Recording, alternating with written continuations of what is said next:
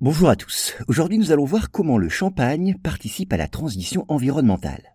Alors, engager une transition environnementale, c'est le pari initié par la filière champagne dès les années 2000. Le champagne est alors la première filière viticole à effectuer son bilan carbone et à prendre des mesures ambitieuses pour réduire ses émissions. Et l'une de ces actions a été l'adoption d'un nouveau standard de bouteille, plus léger, Dès lors, d'importants travaux de recherche et développement se mettent en place en collaboration avec les verriers pour trouver le meilleur compromis possible entre la plus forte diminution de poids et la conservation des propriétés mécaniques de la bouteille, qui doit résister à de nombreuses manipulations et à une forte pression.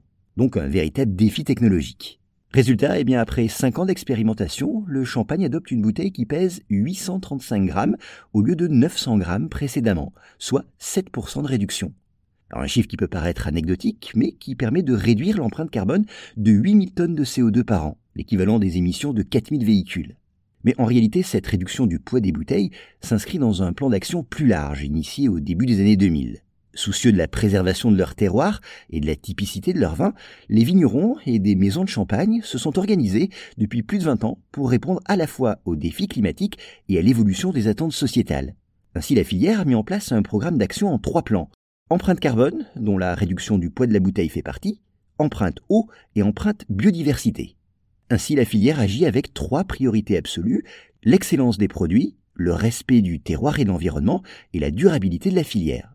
Et déjà des résultats sensibles ont été obtenus. Moins 50% de produits phytosanitaires, 90% des déchets industriels traités et valorisés, 100% des effluents et sous-produits vinicoles traités et valorisés, une réduction de 20% de l'empreinte carbone de chaque bouteille et la création du référentiel viticulture durable en Champagne.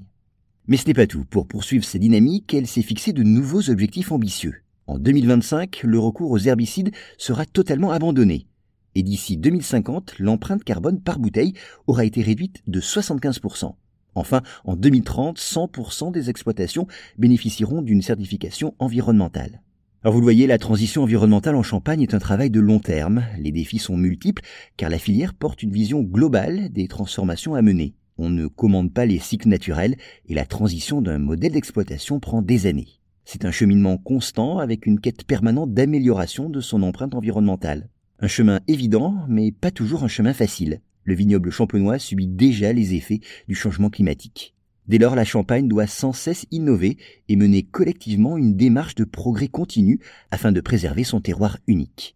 Ainsi, plus de 50 programmes de recherche et développement sont en cours, comme celui sur la recherche de nouveaux cépages, ou l'adoption de vignes semi-larges, ou encore la lutte contre le dépérissement du vignoble.